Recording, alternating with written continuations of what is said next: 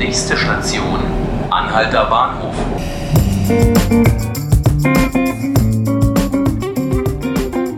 Herzlich willkommen zu 5 Minuten Berlin, dem Tagesspiegel Podcast. Mein Name ist Hannes Soltau. Heute wollen wir über das Thema Tanzverbot sprechen und mit mir hier im Studio ist Nantke Garrels. Sie ist Mitarbeiterin in der Sportredaktion und in der Berlin-Redaktion. Berlin genießt eine weltweite Anerkennung in Sachen Clubkultur, doch einmal im Jahr bleiben die Boxen still. Tanzverbot ist die Devise am Karfreitag. Und darüber möchte ich jetzt mit Nantke Garrels sprechen. Was genau ist denn verboten?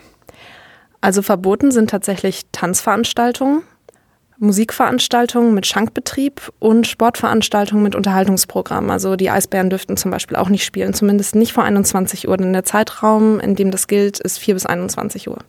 Und wie konsequent wird das in Berlin umgesetzt? Gar nicht konsequent. Für die Umsetzung sind die Bezirke und da die Ordnungsämter zuständig. Ähm, ähnlich wie bei der Späti-Geschichte ähm, wird es eigentlich nicht wirklich durchgesetzt. Ich habe dann in Neukölln angefragt. Der Anlass für diese Geschichte war ein Konzert, was am Karfreitag um 19 Uhr beginnt, also vor der Grenze um 21 Uhr. Mir wurde dann gesagt, dass auf Hinweise hin dieses Verbot umgesetzt wird. Allerdings gehen die Ordnungsämter nicht präventiv vor. Das heißt, sie gehen jetzt nicht die Veranstaltungskalender ähm, durch oder gehen bei den Konzertorten vorbei oder bei den Clubs. Wie steht denn Berlin im Vergleich mit anderen Bundesländern da? Also wie zu erwarten, ist Berlin da ziemlich lasch. Berlin hat drei stille Feiertage, an denen dieses Verbot gilt. Das sind Totensonntag, Volkstrauertag und eben der Karfreitag von 4 bis 21 Uhr. Hessen hat zum Beispiel zwei Tage an dem Osterwochenende, an denen ganztägiges Tanzverbot gilt. Das bedeutet, dass kein Club am Freitagabend aufmachen darf. Berlin dagegen hat eben dieses Tanzverbot von 4 bis 21 Uhr und das kommt den Berlinern ja auch entgegen, denn die meisten Berliner gehen vor 21 Uhr ja gar nicht tanzen. Deswegen ist es für die meisten Clubs auch gar kein Problem. Es geht eher um die Donnerstagsveranstaltungen, die dann bis in die Puppen dauern, sprich bis nach 4 Uhr. Und da hat die Clubkommission mir auch gesagt, dass da Clubs unter Umständen auch Sondergenehmigungen haben und die werden dann auch erteilt. Das heißt, letztendlich beeinflusst es das Clubleben gar nicht so großartig. Nur eben bei Konzertveranstaltungen, die vor 21 Uhr losgehen, kann es eventuell Probleme geben, vor allem wenn Schankbetrieb stattfindet. Jedes Jahr stellt sich ja die Frage, ist das noch zeitgemäß? Ähm, da gibt es ja auch immer wieder Diskussionen in der Politik. Wie ist denn da momentan der Stand? Der Stand ist, dass die SPD vor zwei Jahren auf ihrem Parteitag beschlossen hat, das Tanzverbot abzuschaffen. Seitdem ist im Abgeordnetenhaus allerdings nichts passiert.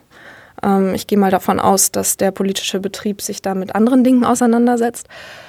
Und was dazu kommt, ist, dass es, wie gesagt, eben nicht großartig umgesetzt wird. Dass ähm, so mit dieser typischen Berliner Manier beide Augen zugedrückt werden, weil es die Bürger im Stadtgeschehen einfach nicht stört. Die Grünen sagen dazu, dass das auch gut so ist, dass ähm, die Umsetzung dann dem Alltag der Bürger angepasst wird, dass wenn jetzt allerdings Bezirke einzeln anfangen würden, das konsequent umzusetzen, dass man dann an der landespolitischen Ebene ansetzen müsste und tatsächlich diese Verordnung ändern. Die CDU spricht sich dagegen aus und sagt, der Karfreitag muss geschützt werden, ähm, Christen müssen respektiert werden und dass andere religiöse Minderheiten eben auch in ihren Bräuchen respektiert werden. Und dass zur besonderen Stimmung vom Karfreitag eben gehört, dass man nicht tanzen gehen darf, dass es keine lauten Veranstaltungen gibt. Die Clubkommission sagt ähnlich wie die Grünen, dass es eben durch die quasi Nichtumsetzung ähm, und diese Sondergenehmigungen kein Problem gibt, dass sie allerdings der Meinung sind, dass es nicht zeitgemäß ist und dass eben die meisten Veranstaltungen ohnehin in geschlossenen Räumen stattfinden. Das heißt, Menschen, die in sich gehen möchten, die bekommen das ohnehin so nicht mit. Vielen Dank an Nanke Garrels. Sie ist Mitarbeiterin in der Sport- und Berlin-Redaktion des Tagesspiegels. Das waren 5 Minuten Berlin, heute zum Thema Tanzverbot.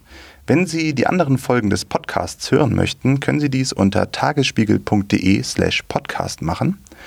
Wenn Sie uns eine E-Mail schreiben wollen, dann können Sie dies unter podcast.tagesspiegel.de machen und Sie finden uns auch auf Spotify und iTunes. Mein Name ist Hannes Soltau. Ich wünsche Ihnen noch einen schönen Abend.